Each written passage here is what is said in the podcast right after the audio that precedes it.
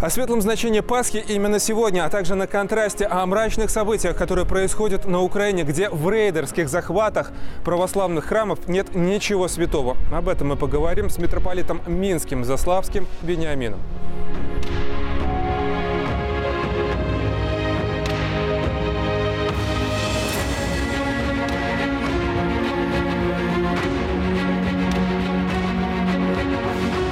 Для всех христиан воскресение Христа – это самый главный праздник, но который в этом году проходит на фоне таких сложных, противоречивых событий по переустройству мира.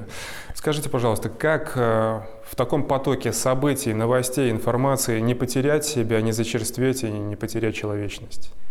Нам очень важно возвращаться к смыслу праздника Пасхи – воскресение Христа из мертвых. Что этому предшествовало?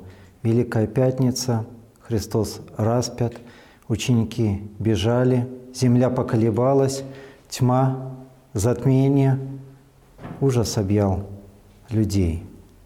Но потом тишина, покой субботнего дня и праздник Воскресения Христова. Все любые жизненные сложные ситуации, перипетии, все это преодолевается верой в Христа, который победил смерть, победил зло, победил грех, и Христа мы именуем светом. Свет во тьме светится, и тьма его не объят. Поэтому, обращаясь ко Христу, мы сможем все преодолеть. На Украине, в соседней стране, мы наблюдаем такие мрачные, темные события, когда изгоняются монахи из э, святыни. Наверное, больно и вам в том числе наблюдать за вот этими событиями.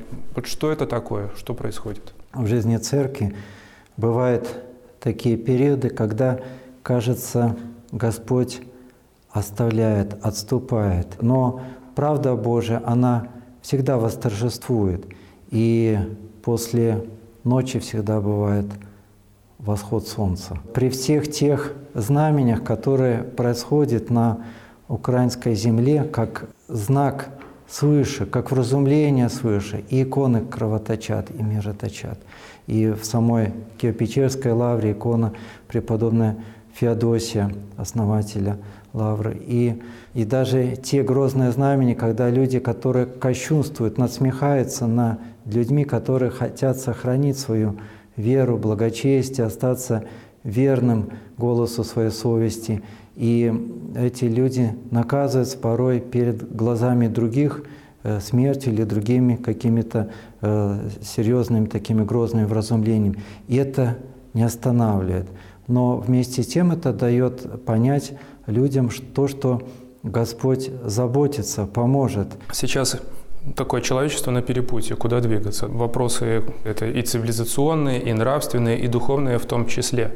А, так вот, как вот здесь не ошибиться? Потому что мы видим, как на Западе и попираются и традиционные ценности, и разрушенные законы семейные. Нам, людям, естественно, обратиться к своему Творцу, сверить, как мы идем, как мы живем, как мы думаем, так ли, как Господь заложил нам.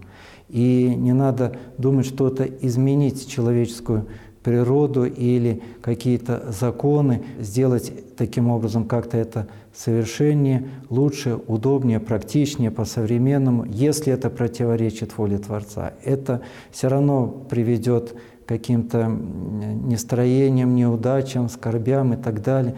Важно нам вернуться к истокам, важно нам э, не забывать Отца Небесного нашего. Пожелание прежде всего, чтобы радость Пасхи наполняла сердца глубоко, основательно, чтобы этой радостью мы делились с другими людьми, чтобы в последующие дни года мы возвращались снова и снова к переживаниям Пасхи и в воскресные дни, и в буднях, сознавая, что зло побеждено. Многое даровано всему человечеству и каждому человеку.